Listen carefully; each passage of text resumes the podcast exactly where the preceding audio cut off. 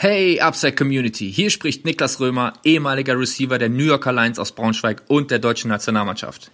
Ihr hört die neue Folge von Upside, dem Fantasy Football Podcast von Christian und Raphael.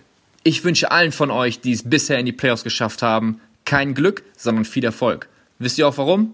Weil Glück für Verlierer ist. Und das seid ihr alle nicht. Ich wünsche euch viel Spaß bei der neuen Folge von Upside, dem Fantasy Football Podcast von Christian und Raphael.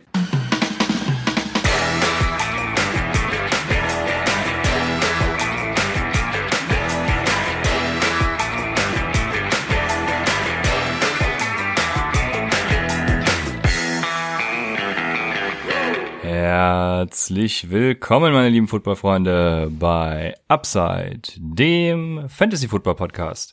Mein Name ist Christian und an meiner Seite ist wie immer Raphael. Ihr hört gerade unsere Folge zum Start Saturday der Woche 14. Es geht in die Playoffs, deswegen auch ein neuer Einspieler. Vielen Dank an Niklas Römer, Wide Receiver Legende, kann man sagen, der GFL, oder würde ich sagen, Raphael, was sagst ja, du? safe, safe. Wer ist ja. Karen Hicken? Wir dachten, wir holen uns jetzt mal richtige Prominenz. Also Gruß an Niklas. Hey. Sehr, sehr geil. Ja, sorry, okay. Karen Nick natürlich auch der Killer. Aber wenn du Niklas, äh, also das war jetzt keine Entscheidung. Ne? Also wir haben natürlich gesagt, Karen out, Niklas rein. Safe. Ja. Also vielen Dank dafür und ja, womit fangen wir an, Raphael? Ich würde sagen mit dem Recap des Thursday Night Football Games, weil einige Leute oh, sind yes. ja schon in die Playoffs gestartet. Unter anderem ich habe vergessen, den Lineup anzupassen. Hör mal. Das war sehr clever. Was ist denn mit dir los? Hast du echt? Wo? Ja, ich habe äh, in unserer Salary Cap Liga Damir Bird gestartet. Ja gut, okay. Hab, hab noch Kenny Golladay, Mike Evans und Alan Lazar auf der Bank. Also okay, die könnten ja gucken, auch alle, so die können ja wahrscheinlich alle auch nicht spielen, von daher. Genau, genau. Nimm, das, nimmst du die sieben, acht Punkte mit wahrscheinlich, ne? Also deswegen, das war einfach ein Statement, weißt du? Ja. Für die Playoffs. Ich kann's auch mit Damir Bird. Ja, krass, aber dass du das Lineup vergisst, das ist echt, das ist. Ja. Äh, Kommt ja. selten vor, aber ist so. Ja. Ja, wie war's, äh, Raphael, das, das Night Football Game? Du hast ja, ja gestern mega. einen Stream gemacht, also Twitch, ne, Leute, guckt immer mal wieder vorbei. Der Raphael, der ist da on fire, deswegen, ja, wie war's? Ja, ja hat gut gepasst. Ich habe äh, kurz Rücksprache gehalten mit meiner Frau, die meinte, go for it, und dann habe ich das äh, durchgezogen. Und ja, geil, ich habe äh, ja das Spiel natürlich verfolgt und habe mich natürlich mega gefreut, dass Cam Akers abgerissen hat mit seinen 29 Carries für 171 Yards und 20,4 Fantasy-Punkte. Also jede jede Carry von ähm, Akers habe ich gefeiert, weil ich den, ähm, ja, ich, wenn ich mich so recht erinnere, bei Twitter, Instagram und im Livestream war ich, glaube ich, so zu 90 Prozent immer bei Akers, je nach Option. Und ey, ich habe mich mega gefreut. Ich habe den selber in der Hörerliga gestartet. Da wurde der, glaube ich, vor zwei Wochen gedroppt. gedroppt. Ich habe den natürlich direkt aufgenommen, gestartet. Selbstbewusst des Grauens über Devonta Parker. Und ja, äh, geil, Mann. Richtig geil, geiler Start, 20 Fantasy-Punkte. Ich glaube, die Leute sind on fire, haben sich gefreut. Ähm, zum Spiel selbst war schnell entschieden. Ne? Ich glaube, ähm, Anfang des zweiten Viertels, ich glaube, da waren gerade ein, zwei Minuten gespielt, da gab's den Pick Six. Äh, dementsprechend, da waren, glaube ich, dann 17-0 in Führung. Äh, dementsprechend haben Cooper Cup und Robert Woods auch nicht viel gesehen. Das war Gamescript-wise. Äh, Goff hat, glaube ich, auch nicht viel geworfen. Ich guck mal kurz, hat 16 Completions. Also, das war einfach Gamescript. Blöd gelaufen. Man kann sagen, Cooper Cup, äh, Ehren, Ehrennetterweise hat er da noch einen Touchdown rausgeholt, 5 Receptions, 33 Jahre Touchdown, 11 Fantasy-Punkte. Robert Woods mit 5 Receptions, äh, 5 Fantasy-Punkten. War jetzt nicht so cool, aber ja, das ist halt bei den Rams halt immer so, ne? Neutral Zone, laufen sie viel, wenn sie im Rückstand sind, werfen sie viel und so war es dann halt der Fall. Trotzdem musst du halt immer beide starten, Woods und Cup sind halt keine Sits, die musst du halt immer bringen. Äh, blöd gelaufen, aber ja, so ist manchmal. Ja, ja zu Acres. Ich, ich hatte Acres übrigens schon in unserem Leadblogger-Artikel drin, äh, bis mir dann gestern Abend aufgefallen ist, dass es ziemlich blöd ist, weil er ja schon spielt. Also ma, äh, ja. mein Wortlaut in dem Leadblogger-Artikel war so ungefähr, äh, startet Acres, weil er ist, diese Woche wird er auf seinem ultimativen Ceiling ankommen. Das ist zum Glück auch eingetroffen. Also ich glaube, gestern war sein Ceiling. Äh, drei Targets hat er in der gesamten Saison ungefähr, also er hatte vorher, nee, vorher hatte vier Targets gehabt, so gestern hat er drei Targets. Mhm. Ähm, wenn die Rams sein Usage nicht ändern, gestern hat er 21, äh, 81 Prozent der Snaps, ähm, wenn sie das nicht so fortsetzen, dann ist eben genau das sein Ceiling und gegen die schlechteste Defense der NFL gestern, ne? Also in meinen Augen ist er, sofern die Rams das nicht anpassen, kein League-Winner, aber gestern natürlich äh, auf ein Must-Start. Ich hab's, ich war ja im Twitch-Livestream natürlich noch äh, drin und habe gesagt, Akers for the win. Ich war undercover unterwegs, weil mich irgendwie keiner erkannt hat unter meinem Namen. äh, UFF, Upside Fantasy Football Chris. Ich muss den auf jeden Fall mal ändern. Aber ja. Ja, aber ich, man muss dazu so. sagen, ich will jetzt nicht die Victory Lab äh, übertrieben feiern, weil Cam Akers war jetzt auch kein Strong Must Start für mich, muss ich ehrlich, ehrlicherweise zugeben, weil es immer noch ähm, ja Sean McVay ist und du quasi bis zu diesem Spiel also nicht wusstest, ja, wie viel sieht Daryl Henderson, wie viel sieht Malcolm Brown. Also es ist immer noch so ein bisschen, ne, deswegen auch die vielen Fragen zu Akers. Ne? Wenn er jetzt ein Strong Must Start ist, dann würden nicht so viele Fragen kommen zu ihm. Also es war schon auch berechtigt, dass man den vielleicht auf der Bank gelassen hat, je nach Option. Ne? Ähm, das will ich jetzt gar nicht so äh, sehr quasi als als Gewinn äh, propagieren, aber definitiv war das cool, dass ich den so oft empfohlen habe, aber die Bedenken waren gerechtfertigt, weshalb er auch für mich äh, Low-End Running Back 2 war in den Rankings. Definitiv berechtigt, weil du halt nie weißt bei einem Sean, McVay, äh, Sean McVay das ist genau wie bei Kai Shanahan. Äh, klar ist Moster da der beste Running Back und äh, der sieht seine 13, 14 Carries, aber kann auch genau, genauso gut sein, dass Jeff Wilson dann die Goal-Line bekommt oder McKinnon dann äh, acht Targets bekommt oder so. Das ist bei den Coaches immer sehr schwer. Ich denke, jetzt ist aber ähm, der Zeitpunkt gekommen, wo man Cam Akers als sehr, sehr guten äh, High-End Running Back 2 haben kann. Aber ähm, wie gesagt, äh, sehr, sehr geil, dass, dass so viele Game-Makers aufgestellt haben. Ja, okay, und genau das sehe, also ich sehe das genau andersrum eigentlich. Ich würde mich für die Victory Lab feiern, weil für mich war Cam-Makers auf jeden Fall ein klarer Strong Start. Und was ich ja eben gesagt habe und auch weiter sagen werde, ist, dass man Cam-Makers Status jede Woche aufs Neue evaluieren muss und er für mich äh, Stand heute immer noch kein League-Winner ist, sondern es einfach nur das Matchup gestern war. Aber Cam Akers, äh, lassen wir Cam Akers sein. Und ja, mir sind so ein paar Sachen aufgefallen. Einmal, äh, ja, Real-Life-Football will ich gar nicht viel drüber sprechen, aber ich habe so ein bisschen das Gefühl irgendwie, dass die Patriots überhaupt nicht gewinnen wollen. Also wenn ich da zum Beispiel die Playcalls vor der Goal-Line sehe mit vier Runs auf vier Downs und äh, für ein Jahr insgesamt, glaube ich, keine Ahnung, also ging mir schon hart auf den Sack. Dann ähm, hat man nach der Halbzeit hat man übrigens gesehen, warum ich äh, weiterhin an, an Kiel Harry glaube und warum ich glaube, er wird einfach nicht richtig eingesetzt. Ne? Also genau so Contested Catch-Situationen sind das, was ihn zu einem, keine Ahnung, Top 15, Top 20 Wide Receiver machen kann. Ja, was er aber äh, nie wird, wenn er nicht so eingesetzt wird. Und ansonsten ist mir nix aufgefallen. Ja. Also das war's Deswegen können wir weitergehen zu den News, bevor ich nochmal sage, dass deine räudige Defense natürlich wie immer auf www.lead-blogger.de zur Verfügung steht. Also wer mit Defenses spielt, guckt da rein und holt euch noch die ja, Spieltags-Winning äh, Defense, die euch den, den Sieg holt für das Halbfinale dann hoffentlich. In Hat mit den Rams schon mal gut geklappt. Die haben 21 Fantasy-Punkte gemacht. Da waren auch ein paar Rams-Defense-Fragen. Äh, Natürlich immer die Rams äh, gepickt. Also auch da auch sehr geil. Also war ein erfolgreicher äh, Advice-Tag da äh, gestern. Das war sehr, sehr geil. Sehr schön. Ja, das ist doch immer gut. So, ich habe gesagt, News. Äh, auf Quarterback haben wir eine. Du hast auf Twitter schon ein, ja, ein, ein, ein, ein GIF gepostet äh, zu dem Ganzen. Was äh, passiert ins, in New Orleans, Raphael? Ja, Taysom Hill startet wahrscheinlich wieder.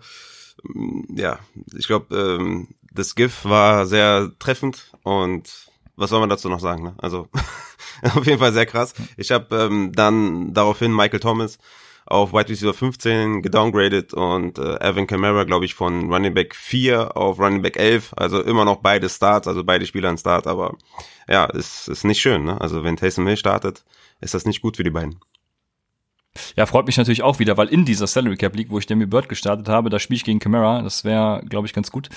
Aber ja, also das GIF für alle, die nicht bei Twitter sind, äh, war ähm, hier, wie heißt er? Buzz Lightyear, ne? Heißt er.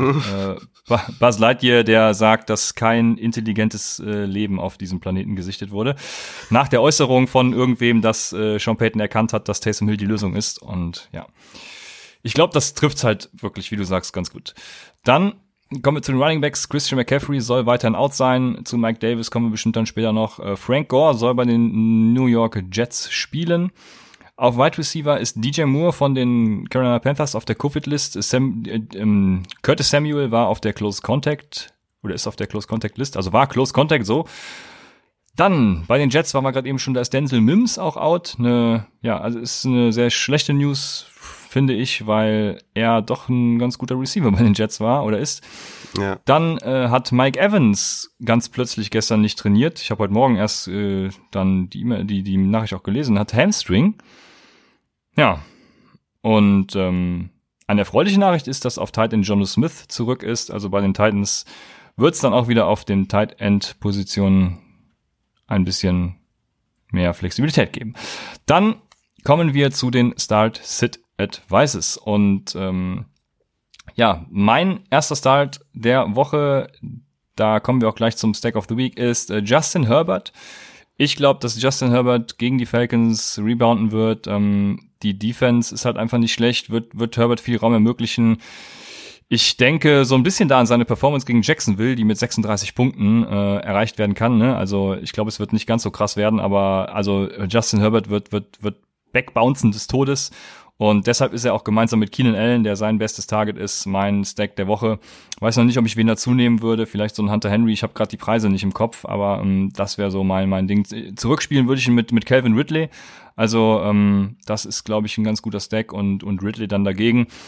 Äh, bevor du gleich was zu Justin, Justin Herbert sagst, äh, nehme ich noch meinen zweiten und das ist wieder Ryan Tannehill ist wieder mein mein so zweiter äh, Stack. Das wäre nämlich Tannehill mit Corey Davis und dann eben das Ganze zurückspielen und das ist sehr ungewöhnlich mit James Robinson, äh, weil normalerweise spielt man eben nicht mit einem Running Back zurück, aber James Robinson wird genauso im Receiving Game eingesetzt und äh, kann man eben eben gut dann kombinieren Tannehill, Davis und James Robinson, weil Davis sich als auch die Nummer eins für Tannehill irgendwie etabliert hat.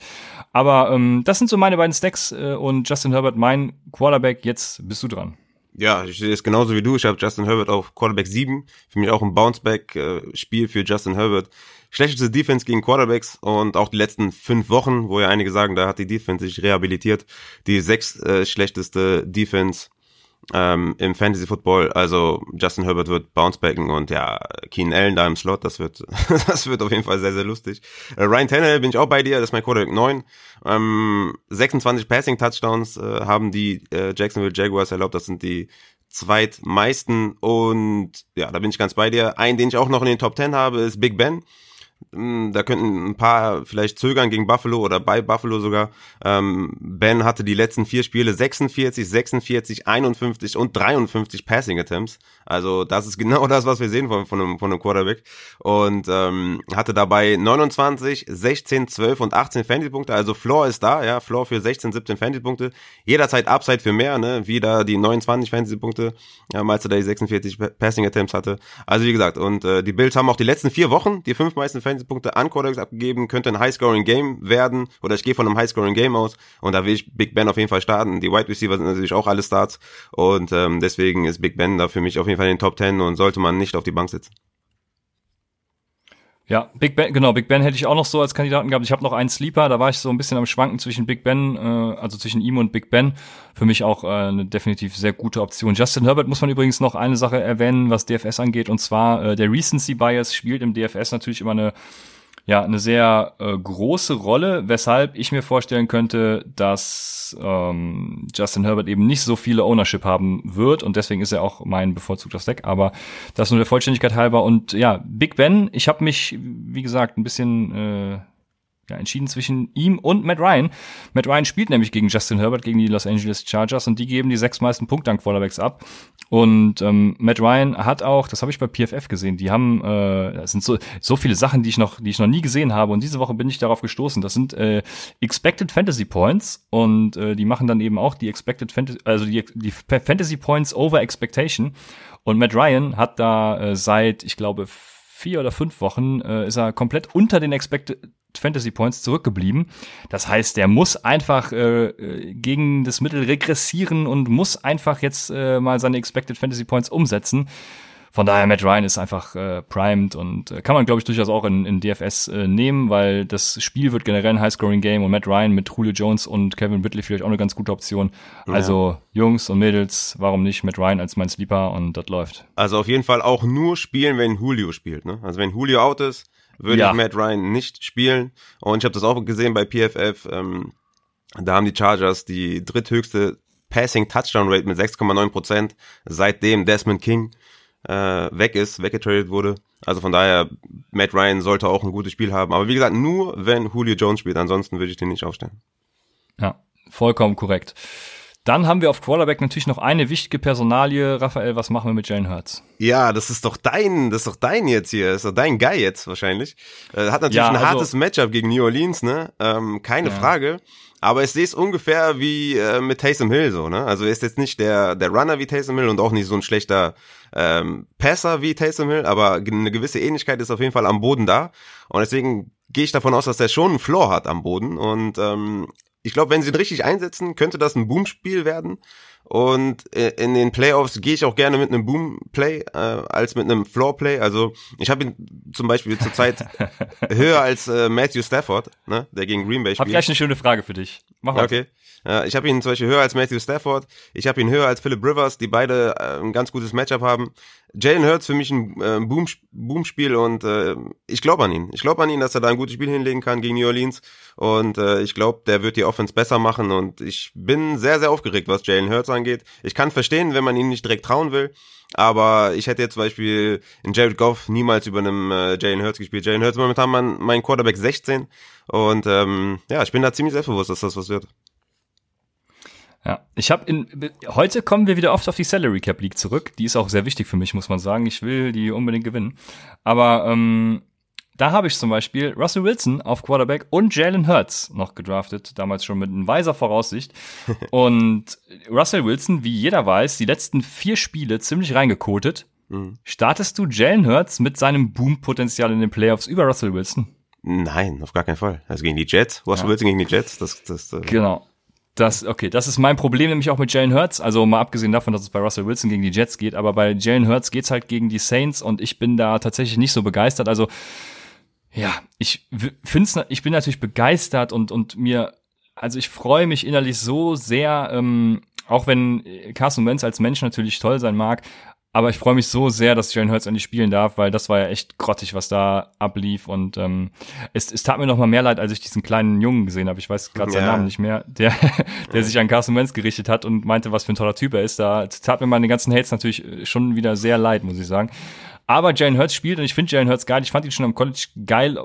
Denke mir, er wurde, er wurde oft underrated. Ähm, aber gut, ich bin ja auch kein Tape-Guy. Ich bin ja äh, mehr so der Stat-Guy und deshalb äh, die Stats waren geil und Jalen Hurts ist geil und ich habe Bock auf Jalen Hurts. Ich glaube äh, tatsächlich ist es ein fieses Matchup, aber ja, wo wäre so deine, deine Range, den, wo, wo du, also Stafford hast du gesagt, ja? Mhm. Ähm, ja, keine Ahnung, also über einem Kirk Cousins würde ich ihn wahrscheinlich auch schon spielen, obwohl äh, der gegen Tampa spielt und relativ, ja, vielleicht wird es ein High-Scoring-Game. Ja, genau deswegen hätte ich Kirk Cousins, ähm, habe ich auf Quarterback 14, den habe ich über Jalen Hurts, weil ich davon auch ausgehe, dass es ein High-Scoring-Game wird. Und Cousins hat die letzten Spiele auch sehr stark geliefert, hat halt einfach ein mega Wide Receiver-Duo. Mhm. Und wenn ihr das bedient und gegen Tampa Bay zu laufen, ist halt relativ schwer für Devin Cook. Der hat natürlich immer noch einen Floor, weil er seine mhm. 25 Carries trotzdem bekommt für 90 Yards und einen Touchdown vielleicht oder so. Aber die werden wahrscheinlich vier werfen müssen. Deswegen habe ich Cousins auf äh, Quarterback 14, also auch ein guter Streaming-Quarterback diese Woche, auch wenn es gegen Tampa Bay geht, müssen die halt die Pace mithalten. Ja, aber das wäre so meine Range, wo ich sagen würde, boah, das riskiere ich jetzt, ähm, weil ich will einfach meinen Gegner komplett demütigen. darum geht's in den Playoffs, darum geht's im Fantasy und äh, das ist geil. Yo, ich denke, damit haben wir es zu Hurts, oder? Also müssen wir noch irgendwas dazu loswerden? Nee, ich Also schlechtes Matchup, schlechtes Matchup, aber man kann ihn durchaus bringen, alleine auch, weil immer gegen Rookie Quarterbacks hat die gegnerische Defense in der Regel immer ein bisschen schwieriger. So, wenn man nicht gerade Luke Falk heißt. So, dann kommen war, wir geil, ja, kommen wir zu den Running Backs und da ist natürlich ein Start, denke ich, den haben wir wieder beide komplett äh, offensichtlich. Ähm, das ist David Montgomery. Ja, muss man nicht mehr viel sagen, ja. Ja, genau, muss man nicht mehr viel sagen. Die Volume, die Volume, die Volume. Und ähm, hab Und theoretisch Matchup. meine Notizen, ja, hab meine Notizen von letzter Woche übernommen. Hier steht sogar noch Detroit. Ähm, und äh, die, die Texans Defense, die joint übrigens den Lions beim Sprengen der kompletten äh, Fantasy Points Allowed Skala der neuen Gra Grafik auf äh, unserer Shiny App, wie immer in der Folgenbeschreibung verlinkt, falls ihr die noch nicht kennt. Von daher, ja, Volume und Matchup muss man nicht mehr zu sagen, startet David Montgomery. Den zweiten Start, den ich habe, ist ähm, die Andre Swift, Raphael. Das ist doch hier einer deiner Guys und ich denke, ja. man muss das Training der Lions natürlich beobachten, aber selbst wenn die Andre Swift nicht spielt, dann starte ich Adrian Peterson. Weil die Lions O-Line ist Nummer 10 in Run-Blocking, Nummer 7 in Pass-Blocking. Kenny Golladay, keine Ahnung, der lässt mich richtig im Stich, der, ähm, der rammt mir das Messer in den Rücken dieses Jahr. Aber gut, sei es drum, äh, die Green Bay Defense ist nur Nummer 21 gegen den Run äh, nach PFF Grades übrigens das alles. Dafür halt ordentlichen Coverage und ja, die Packers Defense gibt wenig Punkte am Wide Receiver ab, dafür viele an Running Backs, also alles gemacht für DeAndre Swift oder eben wenn er nicht spielt, Adrian Peterson, der jetzt auch in den letzten beiden Spielen vier Touchdowns hat, also let's go. Ist Golladay der neue Funches? Nee, boah, jetzt hört's aber auf, ey. Also Go Golladay ist der neue Julio Jones, aber nicht der neue Funches. Ne. okay. Ähm, ja, ich, Swift ist natürlich mal geil, hast du natürlich recht. Ähm, den der neue Joe Mixon. Entschuldigung. Julio Jones hat ja öfters gespielt. Also der neue Joe Mixon ist, ist Kenny Golladay. Ja, ich meinte so halt auf deiner präferierten Skala, weil du ja Devin Funches so geil fandst und der dich ja zweimal in Stich gelassen hat. So nach dem Motto. Ach so. Ah, ja. okay, ja. Okay, hast nicht verstanden? Macht nix. Also Swift. Hab ich nicht. Äh, Swift, ähm, Daryl Barrel hat er ja jetzt übernommen für Matt Patricia. Und das Problem ist halt, ich weiß halt nicht genau, ja, wie sehr sie da Adrian Peterson mögen. Er hat ja schon zweimal unter Adrian Peterson äh, gecoacht und Adrian Peterson immer als Workhouse eingesetzt in seinen Trainerstationen und ich bin mir da nicht so, ich bin nicht so komplett selbstbewusst, muss ich sagen. Ich finde, Janis Schütt ist immer noch ein Play, weil es halt gegen Green Bay geht und wenn der da 15 Carries sieht, ist er immer noch äh, definitiv mal ein Spieler, den man aufstellen muss, weil weil das Matchup halt so gut ist und Swift halt ein guter Running Back ist. Aber er war wieder, er war schon wieder limited in Practice, ne? Kein gutes Zeichen erstmal. Natürlich haben wir noch bis Sonntag noch ein bisschen Zeit. Aber Adrian Peterson hatte auch 16 Carries letzte Woche. Ne? Ich kann mir nicht vorstellen, dass, dass die Peterson da nur fünf Carries geben oder so. Ich denke, der kriegt schon seine 10 bis 12 Carries, Adrian Peterson. Vielleicht an der Goal-Line hier und da noch einen von Swift wegnehmen und zack, äh, hast du nicht mehr das große Upside. Mm, trotzdem ist Swift, wenn er spielt, trotzdem ein Play. Also du kannst Swift eigentlich nicht benchen, wenn du ihn im, äh, wenn du ihn im Kader hast gegen Green Bay, weil das Matchup so gut ist. Aber ich bin da ein bisschen limited expectations, aber Swift ist ein Star trotzdem. Okay, sind wir uns immerhin da einig? Ja, dann passt das ja. Yes, Mike Davis muss man, glaube ich, ansprechen, ähm, weil Christian McCaffrey out ist und Mike Davis, ja, wird, glaube ich, viele Pässe auch sehen. Er ist ja äh, auch ein Passcatcher, Mike Davis, auch ein guter Runner. Curtis Samuel, äh, wie gesagt, auf der äh, ja, Close Contact List, DJ Moore auf der Covid-Liste. Also da sollte einiges an Volume da sein für Mike Davis. Geht gegen Denver. Der hatte jetzt auch 21 und 18 Touches letzten zwei Spiele. Also auch das war wieder besser bei Mike Davis als äh, vor der Rückkehr von Christian McCaffrey. Da war das ja ein bisschen weniger von der Volume her. Die ist wieder da. Und äh, Mike Davis, mein Running Back 12. Ich gehe davon aus, dass das ein sehr, sehr gutes Spiel wird. Und im PPR könnte man den sogar noch höher haben, weil ich denke, dass der ja seine 6, 7 Catches auf jeden Fall bekommt. Und Mike Davis ein Strong Play diese Woche. Ja, ist für mich auch tatsächlich ein No-Brainer da, Mike Davis wieder reinzuschmeißen. Nachdem es die letzten Spiele ja ein bisschen, ja, also er, er war nicht der CMC-Ersatz, den man Anfang der Saison da hatte, beziehungsweise auch Mitte der Saison noch, aber ähm, ja, trotzdem für mich genau wie du sagst. Mein nächster Start wäre Gio Bernard, nachdem wir ihn die letzten Wochen immer so ein bisschen ja auch gehatet haben, sage ich mal. Aber Gio ist immer noch der Leadback in Cincinnati, ne? 66% Snapshare bei den letzten drei Wochen. Sogar seit Joe Burrow out ist 72% Snapshare. Also er hatte in den Spielen übrigens auch fiese Matchups, das darf man ja nicht vergessen. Ne? Wir haben ihn zwar gehatet, aber er hatte auch nicht die besten Matchups und diese Woche wartet halt, äh, warten halt die Dallas Cowboys, also da muss man gar nicht mehr zu sagen. Also geil, ne? Weißt du, was ich mir aufgeschrieben habe? Ähm, Bernard ist Leadback. Klarer Leadback, sogar Touch, Leader, Snap Leader. Das Problem waren nur die schweren Matchups. Pittsburgh, Washington, New York Giants, Miami. Gegen Cowboys wird das was. Volume kills. Also genau das gleiche, was du gesagt hast. Ja. Äh, sehr, sehr nice, feier ich. ich habe hab noch ein Let's, Let's fucking go hinter den ganzen Zahlen stehen. Okay, sehr, sehr gut. das ist richtig lustig.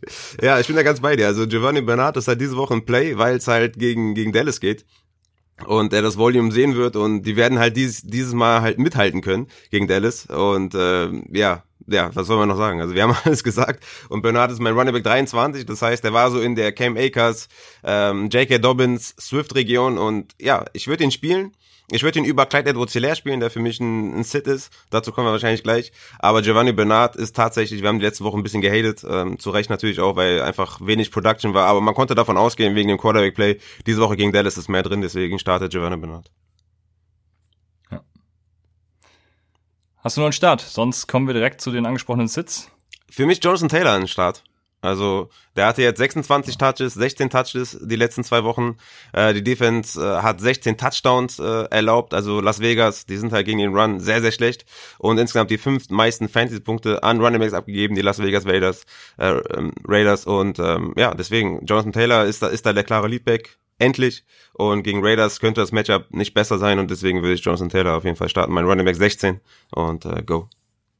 Ja. bei dem wären gerade die Touchdowns äh, auch ein Punkt für mich. Also Naheem Heinz ist da natürlich immer noch ein bisschen, bisschen vor ihm, aber ähm, ich glaube, Jonathan Taylor hat da eine große Opportunity auch diese Woche wieder. Von, von daher ähm, kann ich das voll und ganz doppelt unterstreichen.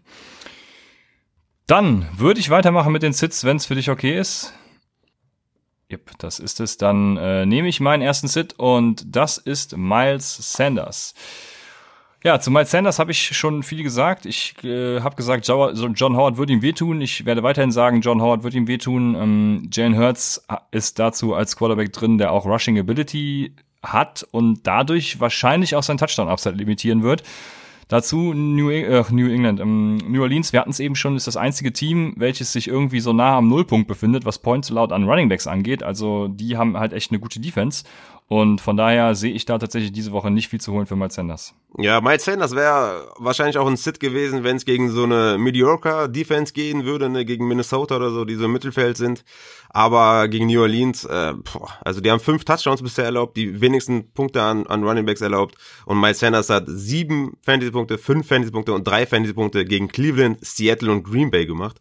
Also ja, das ist ein hartes Matchup, das Volume ist nicht da. Ich habe ein bisschen Hoffnung, dass die ganze Offense vielleicht besser wird mit Hurts, mm, dass Miles Sanders davon auch profitiert. Aber ich habe wenig Hoffnung, dass das das wird. Und äh, wenn ihr Miles Sanders habt, müsst ihr ihn, müsst ihr ihn benchen. Ich habe in einer Liga habe ich Miles Sanders, da habe ich als Alternative Zach Moss. Da starte ich natürlich Miles Sanders, aber es tut auf jeden Fall sehr weh, dass ich da keinen Running Back Dev habe.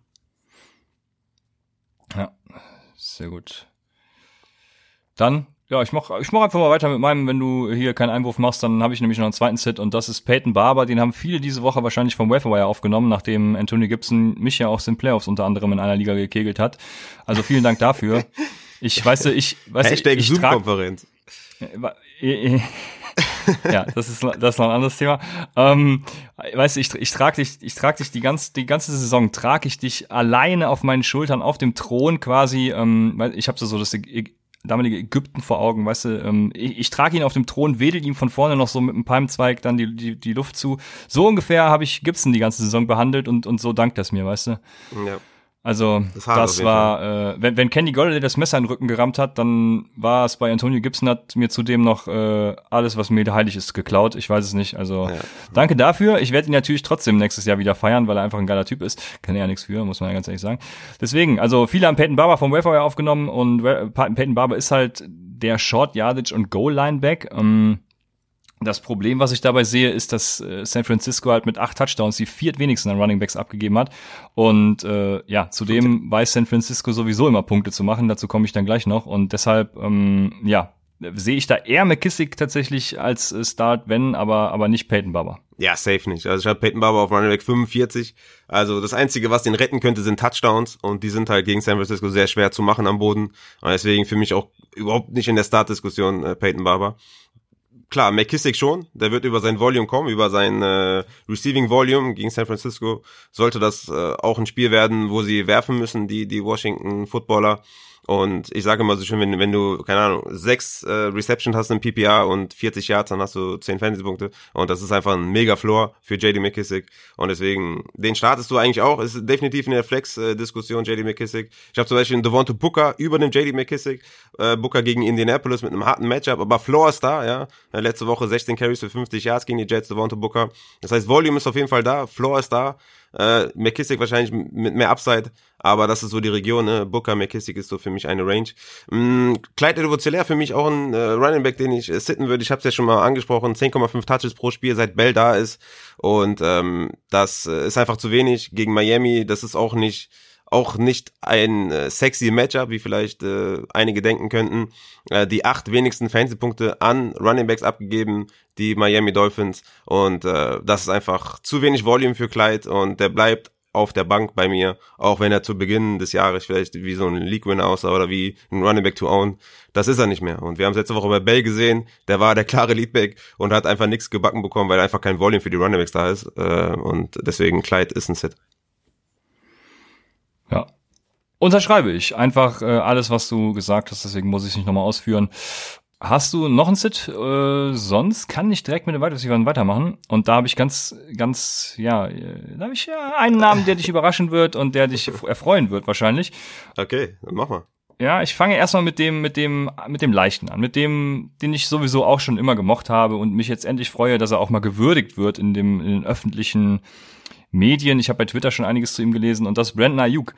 Und ich glaube, Brandon Ayuk geht so ein bisschen durch Justin Jefferson unter, weil ähm, Brandon Ayuk ist per Game der Wide Receiver Nummer 10 im Fantasy Half PPR äh, gemessen. Ich glaube im PPR sogar noch höher. Also von daher äh, brauche ich eigentlich gar nicht mehr sagen. Ne? Ich habe mir natürlich noch was aufgeschrieben und zwar, ähm, dass er mit Samuel übrigens den höchsten Whopper der San Francisco Wide Receiver hat und einen Air Yard Share von 43 Prozent. Also äh, er ist, wenn Debo Samuel spielt, sogar so gesehen noch besser als als ohne ihn. Und was das Wichtigste ist, es geht gegen ähm, ah, Washington war es genau gegen Washington und die sind eine hervorragende Defense gegen Wide Receiver, aber Brandon Ayuk hat auch gegen New Orleans bereits gezeigt, dass er Matchup-proof ist. Also von daher ist das für mich überhaupt kein Kriterium, um ihn auf die Bank zu setzen. Brandon Ayuk startet ihn, ich starte ihn und let's go. Okay, Brandon Ayuk oder Antonio Brown, der gegen Chris Boyd spielt? Ähm, zu Antonio. Also ich kann direkt meinen zweiten Start hinterher sagen, es wäre Antonio Brown, aber da habe ich ein paar, äh, so ein paar ja, Unwägbarkeiten, sage ich mal. Äh, ich würde Ayuk starten. Und äh, soll ich direkt weitermachen mit Antonio Brown und die dann sagen, warum? Mach mal. Ja, und zwar, ähm, also wie gesagt, zweiter Start ist Antonio Brown, deswegen auch ein Start. Ähm, hatte die letzten drei Spiele tatsächlich ähnlich viele Tages wie Godwin, nur Mike Evans sticht da ein bisschen hinaus, der hat einige mehr gehabt.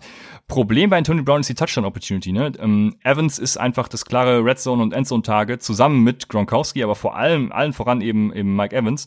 Und ähm, ich glaube, dass Cameron Danzler Evans covern wird. Mhm. Und äh, das eröffnet eben einige Möglichkeiten für Antonio Brown. Wen hast du eben nochmal gesagt, wen er gegenüberstehen sollte? Chris Boyd. Okay, ja, genau. Dann äh, gut. Hätte ich nämlich auch gesagt, äh, klar, er steht Chris Boyd gegenüber und da habe ich nun äh, LOL hintergeschrieben, also wahrscheinlich war ich darüber sehr ähm, erfreut, dass er Chris Boyd gegenübersteht.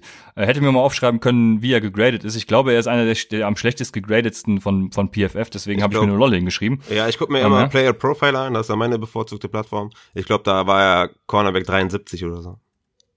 Ja, von äh, 74 wahrscheinlich. ja, aber kommt hin, ja. Ich, äh, ich habe heute noch äh, PFF Mo gefragt, was, was er glaubt, wenn, äh, wen Dancer nimmt, wenn Mike Evans nicht spielt. Ich muss dann gerade gucken, ob er mir geantwortet hat. Nee, hat er nicht. So, so verlass es auf, auf ich denke äh, AB. Leute. Ich denke ja. AB, weil ja, das, äh, Chris das ist Godwin ist halt ein Slot, äh, äh, so Wide Receiver und Jeff Glady ist der Slot Cornerback, deswegen denke ich mal, dass er dann AB nimmt. Das hätte ich nämlich auch gesagt und ähm, ich glaube, ich würde ihn dann nämlich herabstufen, wenn ähm, ach, Denzler AB nehmen wird, weil ich glaube, wenn Mike Evans spielt, dann habe ich äh, Antonio Brown höher, als wenn er nicht spielt, trotz eben dieser Touchdown-Opportunity, weil ich glaube einfach, dazu komme ich dann später auch wieder, aber ich sage jetzt schon mal, äh, dass äh, Gronkowski dann eben dieses Red Zone Target oder Endzone Target auch sein wird. Und ich würde mit diesen Unwägbarkeiten lieber Ayuk spielen als Antonio Brown. Okay, krass. Ja, ich habe Antonio Brown auf 32, Ayuk auf 35, also beide auf jeden Fall in der Flex-Diskussion. Ich würde Antonio Brown spielen, hm, hat jetzt auch die letzten Spiele paar Deep Targets bekommen und wenn da einer von klickt, dann äh, sieht das auf jeden Fall schon mal anders aus. Für mich DJ Chark, einer auch in der Region von Ayuk und Antonio Brown, nämlich genau dazwischen auf White Receiver 33 gegen Tennessee. Er führt das Team in Yard per Route Run an, in Target Share an und in Snap Share an und hat mit äh, Glennon so ein Boom-Potenzial. Ne? Ich habe es eben schon mal angesprochen, in den Playoffs spielst du gegen gute Gegner, gegen harte Gegner, die gute, ähm, ebenfalls gute Spieler haben und da ist DJ Chark für mich jemand, den man auf die Flex packen kann und wo du, wo du weißt, okay, ähm, entweder gibt das hier fünf Punkte oder halt 25. Und Glennon attackiert das Field, äh, Downfield auf jeden Fall sehr gerne, sehr oft. Ist jetzt nicht unbedingt der Beste darin, aber immerhin tut es. Und deswegen hat äh, DJ Chark für mich so ein Boom- or Bust-Potenzial und ähm, ungefähr dieselbe Range habe ich da unter den Leuten. Ähm, wen man auf jeden Fall starten muss, ist, denke ich mal, Corey Davis gegen Jacksonville. Ich hatte, wir hatten es ja in der Takeaway-Folge angesprochen. Äh, wer Corey Davis nicht startet, äh, der hat irgendwie, weiß ich nicht, der hat so gute Optionen, dass es äh, schon echt frech ist. Aber ähm, bei der letzten Statline hat er 11 Receptions, 182 Yards und Touchdown. Das war auf jeden Fall richtig krass gegen die Browns. Und die Jacksonville Jaguars haben bisher 14 Touchdowns zugelassen und die sechs meisten Fantasy-Punkte an Wide Receiver. Unglaublicher Floor bei Corey Davis plus Upside. Wie gesagt, außer den einen Stinker gegen, äh, gegen Chicago hat er immer mindestens zehn Fantasy-Punkte. Also Corey Davis hat einen unglaublichen Floor und gegen diese Defense halt mit Upside. Also Corey Davis muss in die Lineups. Muss, ja. Ist ja auch schon in meinem Stack drin gewesen. Also Corey Davis mittlerweile, es hat zwar vier Jahre gebraucht, oder beziehungsweise es hat eigentlich nur Tannehill und AJ Brown gebraucht. Wahrscheinlich, muss man jetzt gucken. Also ich glaube wahrscheinlich eher sogar nur Tannehill. Ähm, mit dem klickt's irgendwie und es läuft und keine Ahnung was. Also, äh, ja, ich glaube, er kriegt einen Anschlussvertrag und ich glaube, es wird hervorragend sein mit ihm. Also er hat sich mittlerweile als die Eins etabliert, von daher Corey Davis muss man eigentlich verstanden. Vor allem gegen die Jacksonville Jaguars. Und wo du schon sagst, äh, DJ Shark, ja, ähm, was, wo siehst du eigentlich Colin Johnson? Sollte man den da mal einen Shot wagen mittlerweile, weil er hat ja jetzt schon das zweite Spiel gehabt, wo er einen soliden Floor hatte, oder bist du da weiterhin raus? Da würde ich lieber äh, Bashard Perryman nehmen, wo, wo jetzt Denzel Mims out ist. Er ist jetzt wieder die meisten Yards an Wide abgegeben, die zweitmeisten Yards, über 20 Yards abgegeben und Perryman hat einen A-Dot hat den zweithöchsten A-Dot, ist auch ein Boomer-Bust-Play. Also da würde ich eher mit Perryman gehen, der hat es in der Vergangenheit auch schon gezeigt und das Matchup ist äh, auch sehr gut. Also ich, ich würde eher mit Perryman gehen zum Beispiel an der Stelle. Also mhm. eher nicht. Äh, nee. Okay. Ja, alles klar. Ich äh, ja, also sehe das natürlich mit Shark und Davis, äh, unterschreibe ich voll. Ich hätte vielleicht noch Marquise Brown, den man, also wenn man ihn hat, dann muss man ihn, glaube ich, in solchen Matchups wie gegen Cleveland starten. Ich, ich glaube, es ist ein hervorragendes Matchup. Man hat es, glaube ich, in Woche, uh, ich habe es eben noch geguckt, ähm, aber natürlich nicht aufgeschrieben. Er hatte, hat schon mal gegen die Cleveland Browns gespielt und da hat er eben, glaube ich, die, das war der einzige 100, also auf jeden Fall über 100 Yards gemacht. Ähm, und von daher ist Marquise Brown äh, auch einen, den man gegen Cleveland starten kann. Cleveland keine gute Unit gegen Wide Receiver und äh, ja, es kommt zwar, also er hatte ja auch die letzten paar Spiele gute ja, gutes Volume einfach äh, von bei den Ravens. Jetzt kommt natürlich Mark Andrews wieder. Das könnte so ein bisschen einen Bump geben, aber ich glaube, jetzt hat sich das vielleicht so ein bisschen gefestigt und Marquise Brown ähm, zeigt eben das, was wir von ihm erwartet haben. Vielleicht läuft's ja jetzt. Also Marquise Brown würde ich in den Playoffs jetzt durchaus mal erwägen und äh, bei diesem Matchup eben auch reinstellen. Okay, Hollywood Brown oder T.Y. Hilton? T.Y. Hilton gegen die Raiders, die 14 Touchdowns erlaubten an Outside Wide Receiver, im Slot auch Bottom 5 sind. Also die Raiders sind überall in der Defense Katastrophe. Run, Pass, überall. Und T.Y. Hilton, ja, momentan der, der Snap-Leader, der Target-Leader, der Air-Leader. Ähm, wen würdest du von den beiden nehmen? Ja, das ist echt schwierig. Das ist so, so eine Range von Spielern, ähm, wo ich, also ich habe später bei den Sits, ich habe nämlich gar nicht so viele Sits, sondern ich habe einfach gesagt, hey, äh, die Namen, also sind zum Beispiel so ein Devonte Parker, so ein Jerry Judy und alle, die zuletzt eben so volatil waren und denen man in den Playoffs irgendwie, finde ich, einfach nicht trauen kann. Ne? Und dann habe ich mir noch gedacht, so Ausnahmen sind gute Matchups. Und das ist für mich so eben so Marquise Brown und eben auch so ein Tiber Hilton. Ne? Das sind so zwei Ausnahmen von, von Spielern, die zuletzt so, wo ich mir denke, boah, puh, die startest du nur mit Bauchschmerzen aber mit geilen Matchup nimmst du die raus. Und zu deiner eigentlichen Frage jetzt. Ist äh, aber, ja, okay, da habe ich direkt, ne, direkt mal eine Range äh, für dich, äh, also die mich interessieren würde, weil ich hatte bei den Rankings, als ich die Rankings gemacht habe, ein bisschen schwer getan, habe natürlich dann ein paar, mir ein paar Sets angeguckt. Ähm, T.Y. Hilton, äh, der im Kommen ist gegen die Las Vegas Raiders oder Cole Beasley gegen Pittsburgh. Und Cole Beasley hat die letzten Wochen ja auch äh, seine 26 Fantasy-Punkte gemacht, irgendwie regelmäßig. Also wen würdest du da eher starten? Weil da ist das Matchup ja für T.Y. Hilton viel, viel besser als für Cole Beasley. Ja, also ich habe die die Woche hat noch irgendwer irgendwo mal geschrieben, wenn zwei Leute dieselbe Meinung haben, dann äh, braucht man die zwei Leute nicht hören und irgendwie fühle ich mich so ein bisschen, als würde das auf die heutige Folge passen, weil ähm, Cole Beasley ist mein einziger Wide Receiver Start äh, Sit, den ich habe. Deswegen, ah krass, ja okay, nice. Ja. Also komme ich gleich noch zu, äh, aber ich würde auf jeden Fall Tiber Hilton war jetzt die Frage, ne? Deswegen ja, ja. Tiber Hilton davor starten ja, und eben auch Marquise Brown sowieso, ja. Okay. Also ich glaube, ich glaube Tiber Hilton und Marquise Brown sind so eine Range, ähm, die ihr hoffentlich nicht zusammen im Kader habt, weil sonst habt ihr äh, andere, also da geht eine andere gute Option flirten, aber ja, ich weiß nicht, für wen ich mich entscheiden würde. Ja, ja nice. Cool. Ich hab, das, ähm, das muss dann aus dem Bauch kommen, glaube ich. Ja, ich habe TY. Wem, vertrau wem vertraust du eher? TY, TY. Ja. Wa warum vertraust du ihm eher?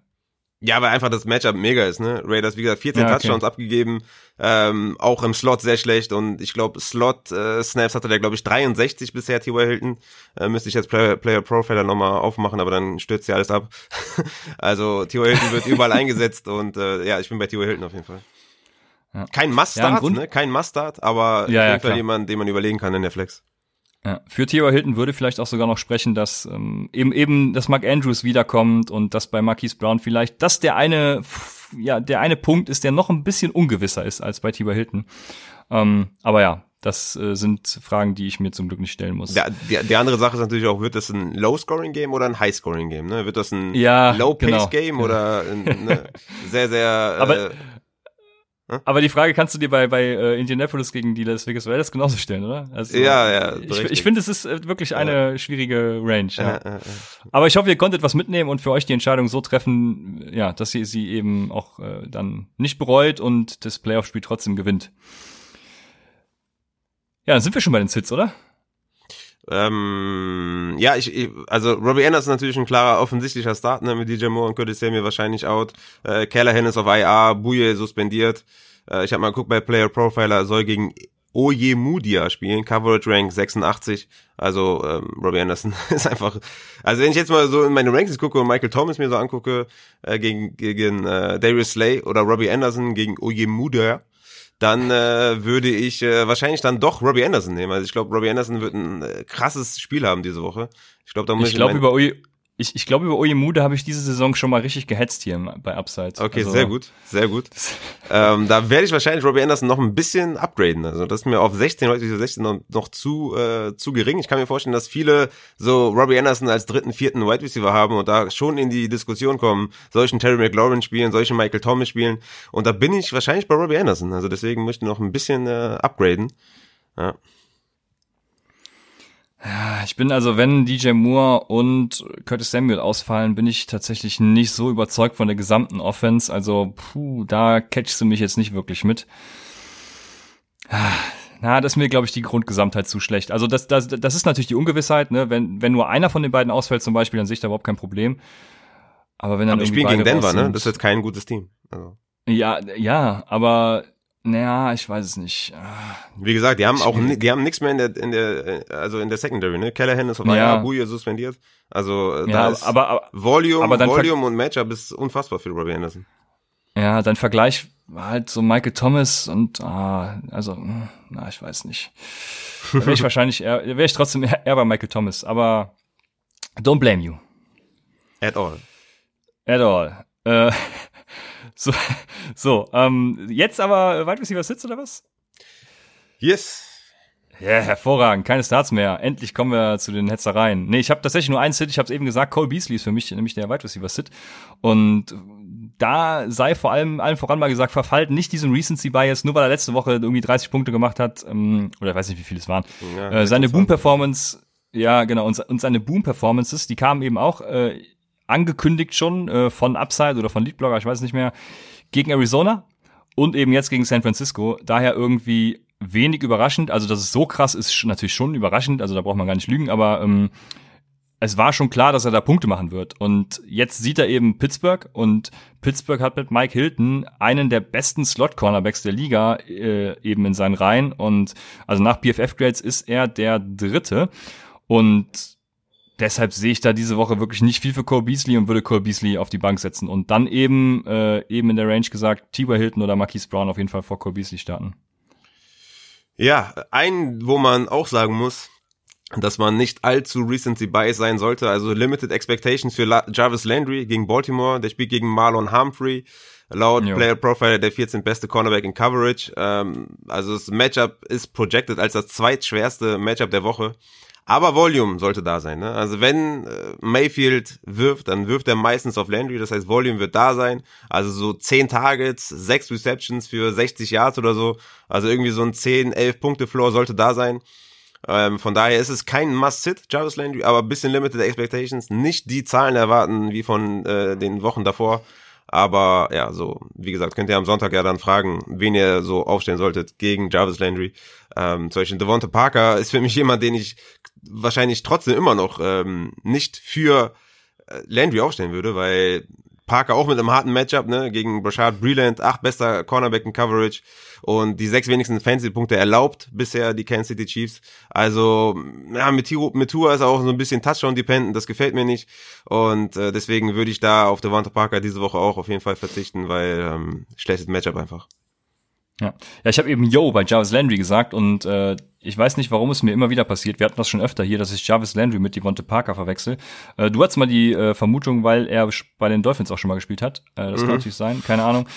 Unter anderem habe ich jetzt Devonte Parker noch stehen, aus genau eben dem Grund. Ich habe letzte Woche nämlich noch gesagt, auch mit Tour starte ich ihn, aber man, man sieht halt einfach, ne, mit Tour ist irgendwas ist da anders. Also mhm. keine Ahnung. Mit Fitz ein offensichtlicher Start, egal gegen wen, aber mit Tour klickt's irgendwie noch nicht so wirklich. Deshalb ähm, Devonte Parker auf jeden Fall. Das ist auch für mich so eine volatile Option eben durch Tour und ähm, deshalb auch lieber ein, ein Sit für mich. Und Jarvis Landry ist sehr spannend. Eben weil wir uns eben auch schon gefragt haben, würde es das High-Scoring-Game, ne? Baker Mayfield hatte jetzt ein gutes Spiel, aber nach einem guten Spiel von Baker Mayfield folgt meist eine richtige Code-Vorstellung. Ähm, wenn, wenn er trotzdem ein gutes Spiel hat und du, du, du denkst, Jarvis Landry wird eben durch sein schlechtes Matchup nicht davon profitieren, was glaubst du, wer wird denn dann davon profitieren? Hodges übrigens immer noch nicht trainiert, deswegen, wird, wird es Higgins sein, der davon profitiert, oder wer? Keiner. viel zu viel okay. Schiss, also das wird zu wenig Volume. Also da ich jetzt dann kann ich auch, einen, kann ich auch einen Aguilar starten, ja. Also Aguilar kriegt dann auch seine zwei Deep Targets, wenn er einfängt, dann ist er, hat er, ist er Fantasy relevant. Für mich dann keiner. Also ist jetzt nicht so, dass da ähm, eine zweite Option wie ein Claypool ist oder eine dritte Option wie Juju oder so, dass es ein Team ist, wo ja, wo man drei Wide Receiver starten kann oder so. Also entweder startest du Landry oder gar keinen. Also es ist mir zu zu volatil, zu zu gefährlich und ja, nee, das würde ich nicht machen. Ja, ja ich werde wahrscheinlich auch Landry in der einen oder anderen Liga starten. Also ganz so krass gehe ich mit ihm nicht ins Gericht. Aber äh, die, das, was du sagst und alles, ist natürlich vollkommen richtig. Dazu noch Baker Mayfield als schlechten, in Anführungsstrichen, dann Quarterback. Ähm, ja, kann man durchaus so stehen lassen. Ich habe sonst keinen Sit mehr, Sit mehr, weil ich irgendwie, ich, ich habe so, es gibt so viele Wide Receiver, die irgendwie so in dieser Range sind, wo ich Bauchschmerzen habe. Also ähm, ja. Ja, Marvin Jones äh, wäre noch einer für mich. Ja, da, boah, Bauchschmerzen des Todes. Ja, der, der hatte echt jetzt einige gute Spiele. Ähm, letzte Woche vor allem mit 21 Fanspunkten gegen die Chicago Bears, gegen, gegen schweres Matchup. Äh, für Wide Receiver hat er 8 Receptions für 116 Yards. Aber jetzt auch gegen Jair Alexander, gegen Green Bay, boah, das würde ich einfach nicht machen. Das wäre mir zu gefährlich. Ich habe zum Beispiel jetzt die Auswahl in der Pipeline gegen dich, lieber Christian. Wenn ich das gewinne, sollte ich mit Sicherheit in den Playoffs sein. Selbst wenn ich das verliere, sollte ich in den Playoffs sein, aber das ist eine andere Frage. Und dann ähm, spielen wir danach die Woche wieder gegeneinander, ja schön. Ja, geil. Geil, das ist doch nice, ey. äh, auf jeden Fall habe ich da die Auswahl zwischen Marvin Jones und DeAndre Swift und da würde ich halt äh, Swift starten, also um da vielleicht mal die Range zu sehen. Ja. Marvin Jones mir zu gefährlich ja. gegen Jerry Alexander. Ja, auf jeden Fall. Wie ist deine Bauchschmerzskala bei Tyler Boyd? Ja, mega, ne? klar. Keine Frage. okay. Also gutes Matchup gegen Dallas, aber Boyd, äh, Higgins, kannst du nicht trauen. Ich habe Higgins noch ein paar Spots vor Boyd, weil, weil ich da das, den, ja, das Touchdown-Upside ein bisschen höher sehe. Volume ist halt bei dem schlechten Quarterback halt auch nicht so der äh, Tiebreaker, weißt du? Also Boyd könnte mehr Volume bekommen, aber was soll, also sind das catchable Targets? Wie viele sind das dann? Also ich habe da echt harte Bauchschmerzen bei Boyd und Higgins. Kannst du eigentlich nicht aufstellen, geiles Match, aber Brandon Allen ist zu schlecht. Ja, ich habe äh, in DFS tatsächlich schon überlegt, ob ich AJ Green starten soll. Der kostet nur 3000 Euro, was glaube ich sogar das Minimum ist, was jemand kosten kann. Ähm, also da bin ich fast in Versuchung gekommen, muss ich sagen. Ja, dann würde ich, eher, dann würde ich äh, lieber ich, so einen Perriman oder einen Alan Lazard zum Beispiel nehmen gegen, gegen Detroit. Die müssten so ungefähr in derselben Range sein. Äh, Alan Lazard auch gegen Justin Coleman. Auch nicht der beste Cornerback. Das sollte auch ähm, La, La, Volume geben. Lazard kostet, Lazard kostet 5000, 5000 Dollar, Raphael. Das ist oh, ja schon shit. fast das Doppelte. Ach du meine Güte. Aber in der Fantasy, normalen Fantasy Football Range äh, gebe ich dir natürlich vollkommen recht, ja. Also, da wäre ein Lazard vor einem AJ. Boah, ich hoffe, ihr habt solche Optionen nicht. ja, das ist halt bitter, ne? Also, was, was, was waren die White Receiver? Waren immer so in der mit äh, zu, zu Low 20er Region und jetzt sind sie halt irgendwie in der 40er Region, ne? also T. Higgins, Boyd, das ist halt echt bitter, ne? Ja. Ich, es kann natürlich sein, dass einer von den beiden halt wirklich seine 10 Catches hat für 130 Yards. Kann sein, aber du kannst es nicht äh, projecten. Ne? Die, die, das Matchup ist gut, aber Brandon Allen ist ein so schlechter Quarterback, das ist halt, das ist halt bitter. Ne? Ja, man kann es nicht anders sagen. Das äh, ist so. Dann sind wir durch mit den Wide Receivers, oder? Mhm. Ja, hervorragend. Dann kommen wir zu unseren heißgeliebten Tight Ends. Und ich hatte es eben schon mal gesagt, wenn Mike Evans ausfällt, dann auf jeden Fall bitte Rob Gronkowski, alleine wegen seiner Touchdown-Upside, äh, dann startet ihr den, weil dann, dann wird's ein fünf, Top, Top 5 Tight End, sag ich. Es wird auf jeden Fall ein Tight End 1 dann, Raphael. Tight End 1 ähm, 30 Receiving Yards, drei Receptions und ein Touchdown bis der Tight End 1. Ja, siehst du, das erwarte ich von Gronk und natürlich und natürlich noch mehr. Ja, ja sehr nice. Robert Tonyan, wahrscheinlich auch wieder einer, den man starten muss, ja. Ne, gegen, gegen die Lions. Definitiv ist mein Tight End 6. Was machen wir mit äh, Goddard und mit Zach Ertz in Philadelphia gegen New Orleans? Oh, die Frage habe ich mir tatsächlich auch schon gestellt, weil ich äh, Goddard in einer Liga äh, ohne und ah, schwierig. Also da spielen wir zum Glück auch nur mit Receiver Flex, deswegen musste ich nicht lange drüber nachdenken. Wenn man aber Tight End Spot spielt, ähm, boah, wo wäre da die Range? Ne? Also ein Gronk würde ich auf jeden Fall vorm Goddard starten dann. Ich gehe immer noch mit Goddard. Ich gehe immer noch mit Goddard. Äh, sollte. Wenn Evans ausfällt, auch. Ja, okay, wenn Evans ausfällt, dann nicht, ne. Dann tatsächlich. Ja, okay, das, das war ja mal, okay, das war mein Kriterium für Gronk als Start generell. Ja. Okay, ja, nee, dann nicht. Dann will ich auf jeden Fall Gronk spielen, ja. Okay. Ansonsten, ja, es ist natürlich auch spannend zu sehen, wie Jalen Hurts jetzt äh, Dallas Goddard einsetzen wird. Ne? Man hat natürlich letzte Woche schon so eine kleine Kostprobe gesehen, dass sich gar nicht so viel ändern wird. Aber ja, sehr spannend und ich bin sehr gespannt, weil normalerweise haben Scrambling Quarterbacks ja einen höheren A-Dot und äh, ich glaube, Dallas Goddard, äh, hier lädt gerade nichts, das ärgert mich ein bisschen. Äh, mein Internet scheint weg zu sein. Äh, Dallas Goddard hat äh, wahrscheinlich einen niedrigeren A-Dot als andere äh, Receiver, würde ich mal behaupten. Ähm, deswegen, ja. Aber ich bin sehr gespannt. Hast du sonst noch Tident-Diskussionsmaterial?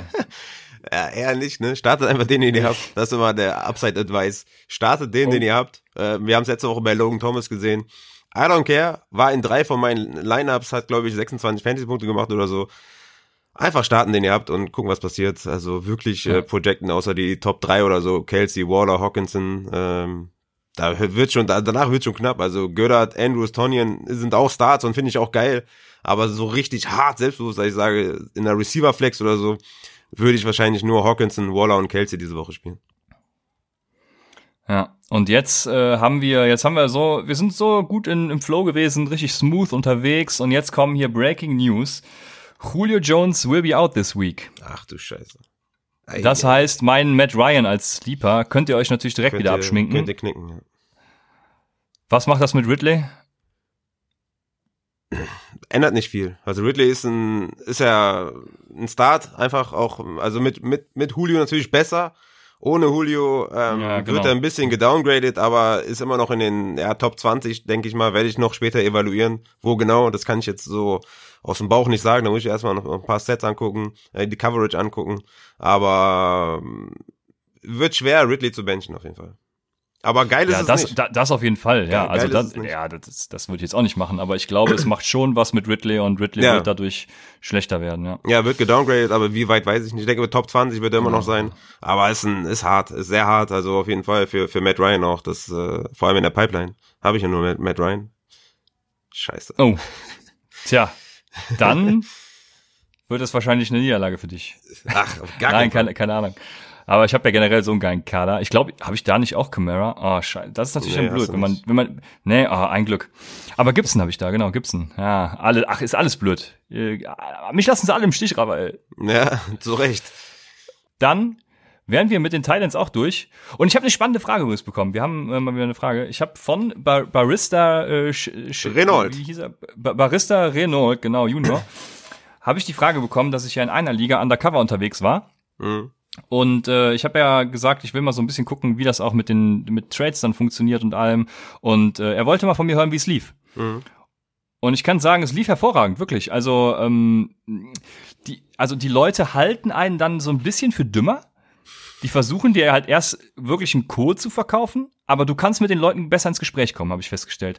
Weil wenn wenn ich als Christian agiere, dann heißt es immer, ähm, dass ich eh alles besser weiß und die Leute abziehen will, was ja auch gar nicht stimmt. Also es kann ja, hat ja, also auch bei den Empfehlungen, die wir aussprechen, ne, das ist ja auch nicht der, der Weisheit letzter, wie sagt man, Schluss. keine Ahnung. Also ja, der Weisheit letzter Schluss, genau. Also ihr müsst natürlich immer, ähm, zum Beispiel auch wenn unsere Prognosen richtig sind, dass zum Beispiel ähm, weiß ich nicht, das, äh, was haben wir eben mal gesagt? Irgendwo haben wir ein Highscoring-Game. Genau. Wenn wir sagen, Cleveland gegen Ravens wird kein Highscoring-Game, selbst wenn unsere Prognosen richtig sind, kann es ja trotzdem sein, dass Marquise Brown irgendwie zwei lange Dinger für äh, 80 Yards und zwei Touchdowns fängt. Dann ist es ja immer noch kein Highscoring-Game mit 14 zu äh, 17 oder was es dann immer ist. Und Marquise Brown ist halt trotzdem, äh, das war ein blödes Beispiel, weil es der Start war, aber ihr wisst, worauf ich hinaus will. So. Es geht Selbst immer um den Prozess, ne? Es geht den genau. Evaluationsprozess. Genau. Ähm, Ob es dann so kommt, weiß man natürlich nicht. Ne? Das ist so wie bei Trades ja. oder so. Also es kann, wenn du jetzt vor der Saison für Leonard von Fournette getradet hast und vielleicht einen First Round abgegeben hast, war das ähm, im Evaluationsprozess, im Prozess war das ein guter Trade. Ist natürlich scheiße ausgegangen, aber an sich war es gut. Ne? Wie es dann letztendlich ausgeht, weißt du halt nie. Aber ähm, es kommt dann meistens auf die Analyse an. Ne? Und ja. Ja, alles andere können wir dann schwer beeinflussen. Genau. Genau. Und was für Trades ich zum Beispiel mache, ist David Montgomery für Philip Lindsay abzugeben, weil ich denke, Philip Lindsay ist nächstes Jahr Starter und David Montgomery halt nicht mehr. Dafür hast du jetzt David Montgomery in den Playoffs bei uns in der Dynasty und der rasiert jetzt einfach, ne? Also habe ich ja auch verloren im Endeffekt. Deswegen, ich bin ja nicht nur, weil ich hier den Podcast mache und äh, dadurch irgendwie jeden Tag mich irgendwie in Fantasy einlese, äh, komplett der Übermensch, der alle abziehen will. Deswegen, also das denken aber immer alle. Und da habe ich die Erfahrung gemacht, wenn ich eben nicht dieser Christian bin, dass äh, ich mit den Leuten reden kann. Ich hatte so viele schöne Trade-Diskussionen, ähm, wo man sich dann so ein bisschen angenähert hat und gesagt hat, hier und da, ähm, äh, das ist so mein Aspekt, was ich so sehe und das ist deiner und dann hat man sich irgendwo geeinigt und das fand ich sehr schön tatsächlich. Also ähm, ich kann nur daran appellieren, äh, das auch mit dem Christian dieser Welt äh, so zu machen und mit dem Raphael genauso. Ähm, ich muss sagen, ich habe ich hab, ich hab nur ich hab nur in einer Liga ein bisschen Trade-Probleme. Ähm, sonst habe ich, glaube ich, in, also in jeder Liga bin ich natürlich in meinem normalen Namen. Ähm, und muss ich schon wirklich sagen, die Leute bilden sich auch ihre eigene Meinung. Also ich habe gute Trades gemacht, ich habe schlechte Trades gemacht, ich habe viele Trades gemacht. Und ja, ich habe ja auch nur mit Upside-Jungs quasi gespielt aus dem Discord-Channel. Sehr, sehr gute Competitive Ligen. Und dass ich da jetzt in sieben von acht, oder sagen wir sechs von acht Pipeline, weiß man ja noch nicht. Hashtag äh, weiß ich nicht. Aber es sollte nächstes Jahr auch wieder sehr geil werden, weil die Leute haben einfach Bock, die Leute bilden sich auch ihre eigene Meinung, die müssen ja auch nicht immer auf alles hören, was wir sagen, ja, sie können, können das ja auch selber für sich evaluieren. Wie, oft hatte ich jetzt Jarvis Landry als Sit, ähm, der hat dann gut performt, wenn man sagt, ey, Landry ist aber für mich trotzdem ein guter Spieler, ich glaube an ihn, dies, das, ähm, die Verletzung hat ihn ein bisschen gehandicapt am Anfang der Saison, hin und her, könnt ihr für euch immer selber auch evaluieren und ist doch gar kein Thema, wenn ihr dann irgendwie sagt, der Devonta Parker gegen Kansas City starte ich trotzdem, weil ich an ihn glaube, er ist ein Talent, er wird in der Endzone gesucht, hin und her, ist doch alles fein. Ne? Also ihr könnt euch immer die, selber, die Meinung selber bilden. Und ich habe gute Erfahrungen gesammelt und das war ein geiles Fantasy-Jahr und äh, jetzt müssen wir nur noch die Championship holen. Ja, genau. Und das, du hast eigentlich genau das gesagt, was ich den Leuten mitgeben will. Also ähm, im Endeffekt, selbst wenn ihr mit irgendwem spielt, wo ihr glaubt, hey, der hat vielleicht ein bisschen mehr Ahnung, also im Fantasy muss man sich immer sein eigenes Bild machen. Und es gibt eben auch, das ist immer das Wichtigste, was ich auch predige, es gibt halt immer Win-Win-Trades. Und die müsst ihr suchen. Und äh, das ist eben das A und O. Aber ja, ich habe gute Erfahrungen damit gemacht, werde das natürlich äh, ja, nicht, also das war jetzt nur mal ein Test. Ich werde jetzt nicht äh, immer Undercover spielen oder so einen Quatsch machen. Das ist natürlich vollkommen Blödsinn, aber äh, war mal schön zu sehen und äh, spannend. Du hast aber gar nicht gesagt, wo du gespielt hast, ne? Willst du auch nicht sagen. Ne? Ja, das, nee, das werde ich auch nicht sagen. Ich werde ja, das. Äh, nicht, nicht veröffentlichen. Ähm, ich weiß es. Von daher, ja, es, es, es, es weiß so ein, so ein handerlesener Kreis. Ich war ja. auch sehr sauer, als ich dann ich äh, weiß, ja ja, ich war sehr sauer. Ich habe die Playoffs natürlich trotzdem erreicht, aber war sehr sauer aus Gründen. Und ähm, dementsprechend, ja, machen wir, denke ich, weiter mit dem äh, Code-Kicker und Jetzt habe ich so lange geredet, jetzt müssen wir noch müssen wir irgendwas finden, wo du, wo du auch nochmal beim Beitrag leisten kannst. Hab ich doch, ich habe doch gesagt, dass ich keine Schwierigkeiten mit Trades hatte, also go for it. Ja, okay, sehr gut. Nicht, dass du dich hier von mir äh, vernachlässigt Nein. fühlst. Okay, sehr schön. Dann haben wir Christians Codekicker der Woche. Ich habe immer, ich habe immer noch in meinen Notizen stehen, abgesehen davon, dass äh, jeder Radio Blankenship own sollte. Und äh, also wenn der verfügbar ist, den natürlich. Und abgesehen davon, boah, letzte, letzte Woche, ne?